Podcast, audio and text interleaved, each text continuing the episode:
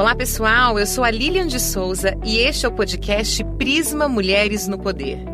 Nesta série do Prisma, vamos aproveitar o mês de março para falar sobre a participação das mulheres na política. No primeiro episódio, conversamos com a historiadora Gláucia Fracaro, que é professora da Universidade Federal de Santa Catarina e autora do livro Os Direitos das Mulheres Feminismo e Trabalho no Brasil, que saiu em 2018 pela editora FGV.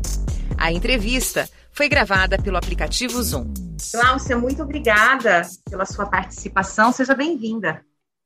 Muito obrigada, Lilian. Uma saudação especial a quem estiver nos ouvindo, principalmente as mulheres, né, na semana do nosso Dia Internacional. É isso mesmo.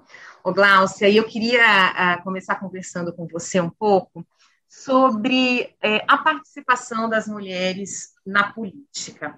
Porque, na verdade, essa é uma questão que vai além do interesse das mulheres né, pela política, tem uma questão social. E eu queria que você falasse um pouco é, para a gente, nesse início de conversa, sobre esse contexto. Por que é que ainda é, não temos tantas mulheres no cenário político? Sim, é, nós não temos tantas mulheres no cenário político brasileiro porque a gente tem que pensar é, que essa é uma questão histórica mesmo. E o que quer dizer uma questão histórica? Que ela merece um monumento na praça? Não necessariamente, né? Uma questão histórica é algo que se transforma com o tempo também. Então, a história de participação política é, eleitoral no Brasil é uma história muito recente. A República, que começou lá no 1890, ela já estreou com uma série de exclusões, de projetos de exclusão é, não se permitia o voto é, de quem não tivesse propriedade, mais tarde não se permitiu o voto de analfabetos, não se permitiu o voto de mulheres, que só veio nos anos 30. Ainda assim, de, de 1930 até 1988, a gente não teve em nenhum momento sufrágio universal. Isso é uma coisa para pensar. O sufrágio universal, o que é sufrágio? O acesso ao voto, né? Poder votar e ser votado o sufrágio universal para todo mundo, analfabetos, analfabetas, mulheres e homens, só aconteceu pela primeira vez no Brasil em 1989, com as eleições diretas, e foi um direito garantido pela Constituição de 88. É um processo muito recente. Muitas das pessoas que estão nos ouvindo, ouvindo agora, sequer tinha nascido, né? Quer dizer, ou já tinha nascido. E aí é, é, você percebe que é um processo recente, né? De poucas décadas tudo isso é, nos faz, pensar que a gente tem pouco acúmulo em termos de é, ação eleitoral propriamente, né? de agir eleitoralmente. O Brasil tem uma outra contradição, Lilian, que é bem difícil de explicar, principalmente quando eu tenho que falar para um público internacional, que é como é que a gente explica que os direitos sociais no Brasil conviveram com a ausência de democracia, conviveram com autoritarismo. Então, a gente tem vários períodos autoritários, né? É, que é do, do, governo Vargas, mais tarde da ditadura militar. E mesmo assim, a gente teve conquistas de direitos sociais. Então, é uma coisa muito difícil de explicar. As pessoas falam, é, geralmente associam a, a, ao direito ao voto aos direitos sociais. E o Brasil tem uma história peculiar, só dele nesse sentido. Então, para falar bem diretamente, nós temos pouco tempo de sufrágio universal é, uma história de exclusão de 100 anos na República, e então não é mesmo uma questão das mulheres terem ou não terem interesse, né? É uma questão de, de, de gente ter um sistema eleitoral que ainda é bastante excludente. E vou dar um exemplo muito prático disso. É, o exemplo mais prático disso é quanto que custa uma eleição para presidente no Brasil, independente do partido. Depois, se vocês quiserem, podem até procurar os dados a eleição, uh, independente do partido, ela é milionária, ou seja, é um sistema é, todo muito caro, é um sistema que exclui já pelo poder de compra, né, de quem pode ou quem não pode arcar com um sistema é, de escolha tão, de escolha eleitoral tão caro assim. E a Virginia Woolf, ela tem uma frase que eu acho tão bonita ali, né, que ela fala assim, passei a minha vida toda tentando entender por que, que as mulheres são pobres é claro que as mulheres não são pobres, né? A gente vê um monte de mulher rica, a gente vê mulher rica no Instagram, etc. Mas o que ela está querendo dizer com isso, né? Que as mulheres não têm acesso é, nem mesmo a um número de propriedades igual ao dos homens, que não necessariamente isso é o meu interesse particular, mas nós não temos acesso é, nem mesmo à renda igual. Então, uh, pensa que, desse ponto de vista da renda, né, se, a, se a desigualdade de renda no Brasil ainda é de 30%, e o sistema eleitoral ainda custa tão caro, as coisas não, não são fáceis de explicar, né? Elas estão conectadas na medida que a gente tem menor poder de compra. Um outro exemplo prático disso, quando que uma trabalhadora doméstica que ganha um salário mínimo no Brasil vai conseguir participar de um pleito é, com as mesmas condições que o empresário, por exemplo, é, no município, se a gente pensar aqui na nossa própria cidade de Campinas, né? Ela não tem as mesmas condições. Então, a corrida eleitoral ela já está é, tá cheia, cravada de desigualdades e de, de, de exclusão propriamente. Né? Então, na verdade, o que você está me dizendo é que nós já temos um sistema que é, é naturalmente excludente, não só para mulheres, né? Porque essa questão dos valores que, que são necessários para participar da corrida eleitoral acaba excluindo outras minorias e outra parcela da população, mas especialmente as mulheres, até porque as mulheres começaram a, a votar, a ter o direito também ao voto depois dos homens. Né? Então, é, é, já é um sistema que, por si só, acaba afastando as mulheres é, da política. Porque, além Exatamente. disso tudo, as mulheres também têm outras ocupações e outras ocupações no sistema, não é isso? Exatamente. Isso não tem como a gente esquecer. É, há uma carga de trabalho é, enorme que fica a cargo quase que exclusivamente das mulheres. Essa carga de trabalho a gente chama de trabalho de cuidados. A gente é responsável, na maior parte das vezes, por cuidar das crianças, das crianças com necessidades especiais, das pessoas mais velhas, da família que requerem alguma atenção. E uh, essa é uma dimensão incontornável das nossas vidas, né? Que é o que as pessoas comumente chamam de dupla jornada. Né? A gente trabalha muito mais. É, o IBGE mesmo já mediu isso em números, né? Acho que foi no censo, está um pouco desatualizado, mas acho que o censo, é, por ser absoluto, né? Por ser um, uma contagem de um a um, ele mostra bastante coisa do nosso cotidiano. O censo disse que a gente gasta 24 horas semanais é, no trabalho de cuidados, nesse trabalho de limpeza da casa, de cuidados das pessoas que precisam, e os homens despendem nove horas, né? É uma desigualdade muito grande nisso. Mas como eu insisto com você, Lilian, a dimensão de cuidados é uma parte incontornável das nossas vidas. Ao invés da gente falar contra o cuidado, eu sugiro que a gente incorpore o cuidado como um valor da sociedade, como algo que a gente faz que é fundamental para reproduzir a vida. Sem isso, as pessoas sequer sobrevivem a doenças, sequer sobrevivem a dificuldades, né? As pessoas nem saem para trabalhar de manhã. Então, tem uma, uma enorme carga de trabalho que é das mulheres e que ocupa muito a gente, ocupa mesmo, assim, um número muito grande de horas e que torna muito mais difícil a gente conseguir se dedicar a tarefas é, políticas, né, de organização da sociedade, se envolver em atividades das entidades das quais a gente faz parte né, o número de mulheres na vida pública diminui não só pela falta de interesse nosso, às vezes até tem bastante interesse, mas a gente não, não tem o famoso tempo, né? Tempo, é, no caso das mulheres, é ainda mais valioso, porque a gente está fazendo uma coisa preciosa, que em tempos de pandemia é, significa ainda mais, a gente reproduz a vida, né? Isso devia ter um valor é, para todo mundo o dia inteiro. Glaucia, eu acho muito interessante isso que você está falando. Eu queria falar um pouquinho mais ainda sobre essa questão da incorporação desse trabalho de cuidado, porque é, é, equivocadamente, muita, é, quando as pessoas pensam, por exemplo, no, no, no movimento feminista, é, elas entendem né, que, que as mulheres querem se separar totalmente, inclusive, desse tipo de papel social. E você está dizendo exatamente o contrário, né? Que na verdade a gente tem que incorporar isso é, como nosso e valorizar. Fala como é que você imagina que se que possa ser se dar essa incorporação e essa valorização. Sim, perfeito, Lilian. Essa é uma questão que até também se situa um pouco historicamente, né? Nos anos 60, 70, assim, talvez as pessoas que eram jovens nesse período, que estão escutando a gente, talvez se lembrem de uma de, de grupos de feministas é, falando disso. É claro que elas não, não tinham só essa visão, né?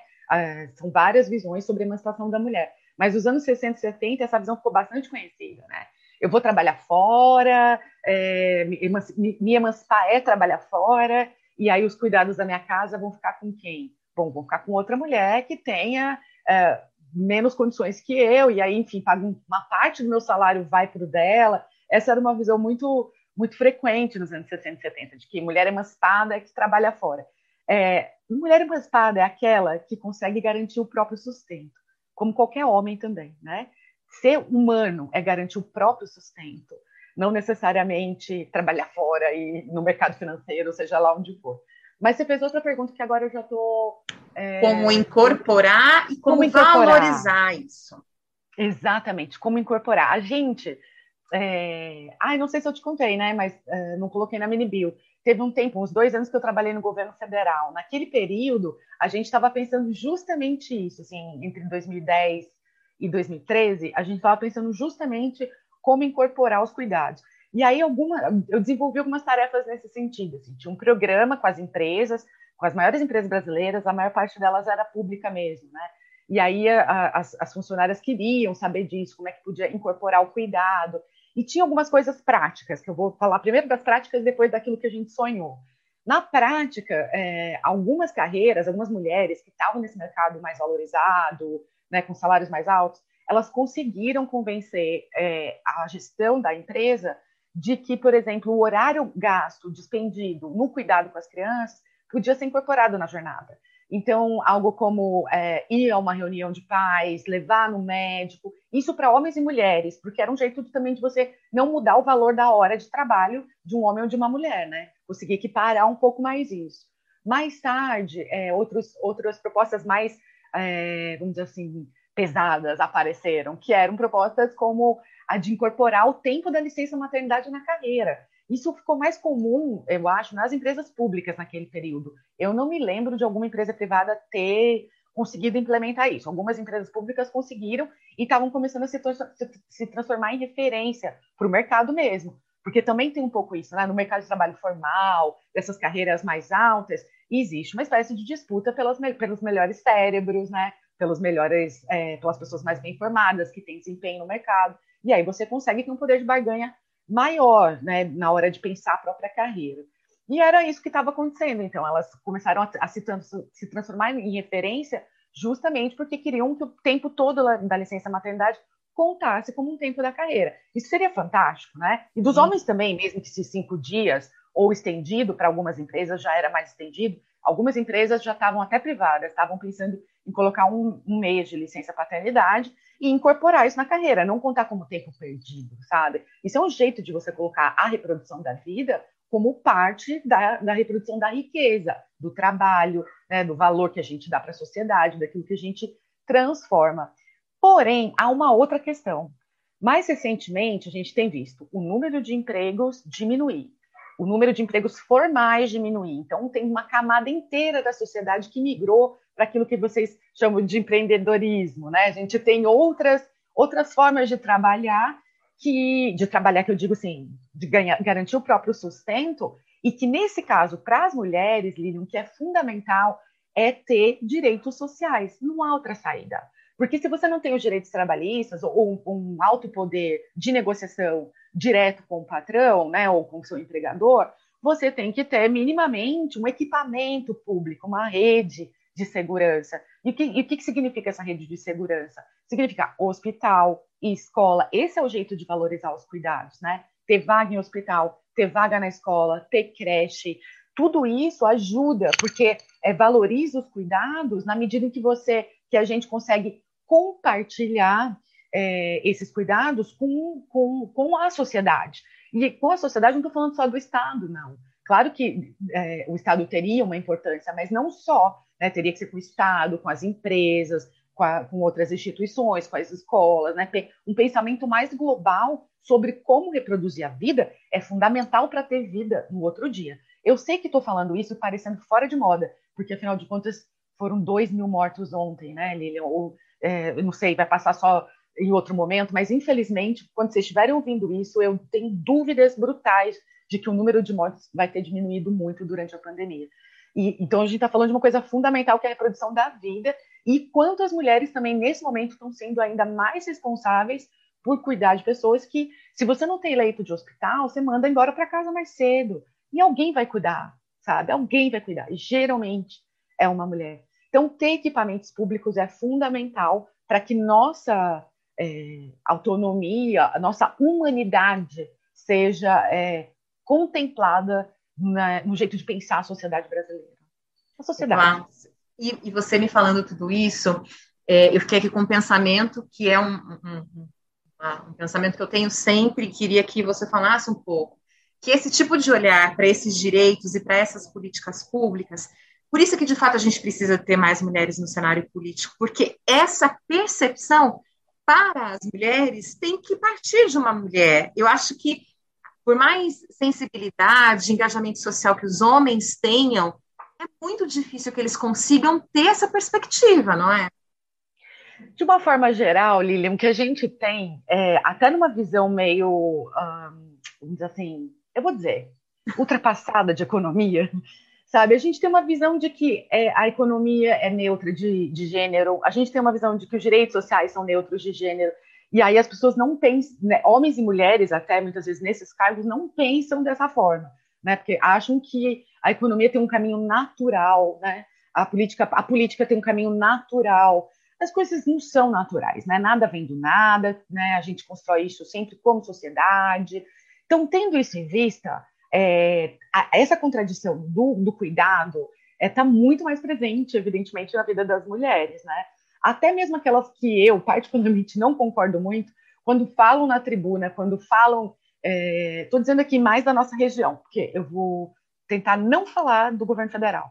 Na nossa região, é, é muito mais. Até, até as, as, vereadoras que são de outro campo político, etc., elas acabam considerando essa dimensão dos cuidados, porque faz parte da experiência das mulheres e das mulheres que votaram nelas, né? Isso também é muito importante. Elas sofrem essa pressão. Então, é, é fundamental. E essa visão uh, de política influencia bastante, essa visão, desculpa, essa experiência de vida influencia na política sem a menor dúvida, né? Porque, é, enfim, com menos equipamentos, não importa qual partido você vai ser, você vai trabalhar nos cuidados, né? Seja, você vai trabalhar cuidando dos mais velhos, das crianças. É, isso a gente fala, né? Já falei para você, quando a gente vai na frente de um hospital, por exemplo, você fica na frente do hospital por qualquer motivo, esperando um, um, carro chegar, uma carona chegar, você só vê mulher na frente. Foi visitar alguém, foi visitar a sogra, foi visitar, foi buscar, foi pegar, foi, foi cuidar da filha que acabou de ter filho, sabe? Então tem uma, uma massa enorme de trabalho que compõe realmente essas nossas experiências. E os equipamentos públicos ajudam demais a gente conseguir o próprio sustento. Mas já que eu estou falando, Lilian, vou continuar. Tem uma outra questão que é o seguinte: é, fazemos tudo isso com 30% menos da renda. Né? Na maior parte das vezes, essas mulheres, nós mulheres, sustentamos a casa também. É, o próprio IBGE diz que quase 50% das famílias brasileiras é sustentada pelo salário da mulher, que já ganha menos. E às vezes é uma vozinha, né? é alguém que vive da Previdência. Essa é outra questão também. Todo mundo fala, ah, a reforma da Previdência, a reforma trabalhista vai ser ruim para todo mundo. Pode até ser, né? Mas é ruim especialmente para as mulheres, que muitas vezes essa mulher com mil reais de aposentadoria ou com a fração do BPC, ela vai lá e cuida dos filhos, dos filhos dos filhos, alimenta todo mundo que está debaixo daquele teto ou que passa debaixo do teto, porque a gente sabe também que casa de vó vira uma espécie de entreposto comercial, né? Um hub. Você passa, come, toma banho, é, sabe? Não é verdade? Tem toda assistência ali. Tem toda assistência para as crianças, para você, né? É. E aí pensa, o quanto de trabalho não está com essas mulheres que vivem com o salário mínimo de apresentadoria ou com o BPC. Então, às vezes, a gente pensa que as coisas são neutras de gênero e não necessariamente. Né? E eu acho que é, aqui em Campinas, especialmente, a gente teve uma mudança grande na Câmara Claro que ainda está longe de ser o ideal, mas nós temos pela primeira vez quatro mulheres eleitas, sendo que uma delas foi a vereadora eleita com maior número de votos. Eu tenho a percepção e queria saber se você compartilha disso, que de fato as pessoas, as mulheres, estão entendendo que é preciso haver mais é, maior representatividade. Você também entende dessa forma? Sim, eu acho que esse é um assunto que tomou mesmo, né? As redes sociais, tomou o debate eleitoral, que é muito importante, coisa que não tinha acontecido antes. É, de fato, a vereadora é, mais votada teve 10 mil votos para a nossa cidade, isso é, para quem é de outra cidade está ouvindo a gente, isso é uhum. bastante coisa, né? É, sim, sem dúvidas. E isso, é, ao que parece, eu não tenho todos os números e dados, é um fenômeno que aconteceu em várias cidades. A capital também de São Paulo sentiu isso, em outras capitais é, é, houve essa expressão, mais mulheres negras também, inclusive. Tudo isso está é, na ordem do dia. Mas, Lília, eu só vou complicar a nossa conversa ao invés de dar uma resposta. Ao mesmo tempo que isso tudo aconteceu, a violência doméstica na nossa região disparou, é, os direitos diminuíram, sabe? Então, assim, eu não estou. Obviamente que uma coisa não está ligada à outra, né? É, pelo contrário, se está ligada é justamente na nossa sede de justiça, de ver essas coisas mudarem. Mas é preciso que, que toda a sociedade se lembre disso na hora de votar, né? Que, que é preciso votar em pessoas ou em mulheres que considerem é, o grau de violência que, no, que, as mulheres, principalmente da nossa região, estão sujeitas, que considerem é, o despencamento dos equipamentos públicos de uma forma geral, sem creche, é só a gente mesmo que vai ser prejudicada, sabe? Sem escola, é só sem escola. A gente está vendo o que é a vida sem escola, né? Não precisa nem imaginar mais. Antigamente eu tinha que fazer um esforço de imaginação com as pessoas. Hoje em dia nem preciso mais. Olha como é que é a vida sem escola. Quem está cuidando, sabe? A gente viu no começo da quarentena até uns homens postando nas redes sociais, né, que estavam surtando, que pela primeira vez eles tiveram que conviver com aquela, com essa intensidade de cuidados, né? Os que conviveram, porque também a gente sabe que não é assim, né? Metade dessa 30% das famílias brasileiras não tem cônjuge, né? Não tem não tem parceiro ou parceira, né? Mas especialmente parceiros. Enfim, é uma contradição muito grande. Então tem a gente na hora também de pensar, de mobilizar as questões eleitorais, não basta só a gente pensar na, na, na, na identidade, né, de quem a gente está votando. É, é preciso pensar também no projeto político que a gente está pensando para que aconteça uma transformação real na vida das mulheres, né? Uma transformação real é desse compartilhamento dos cuidados, que eu insisto, a gente não quer se livrar dos cuidados, a gente só quer que eles é, sejam parte da vida de todo mundo, não só exclusivamente da nossa. Ou seja, ainda temos um longo caminho a ser percorrido, né?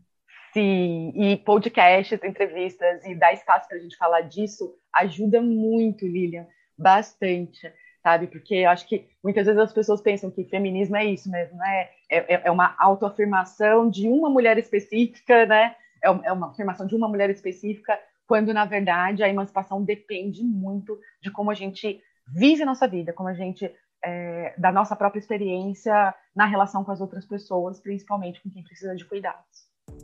Cláudia, eu sei que esse assunto rende muito, mas eu acho que já foi muitíssimo enriquecedor até aqui. Agradeço demais a sua gentileza em, em participar dessa entrevista. Enfim, obrigada, vida longa, sucesso para você, tudo de bom, viu?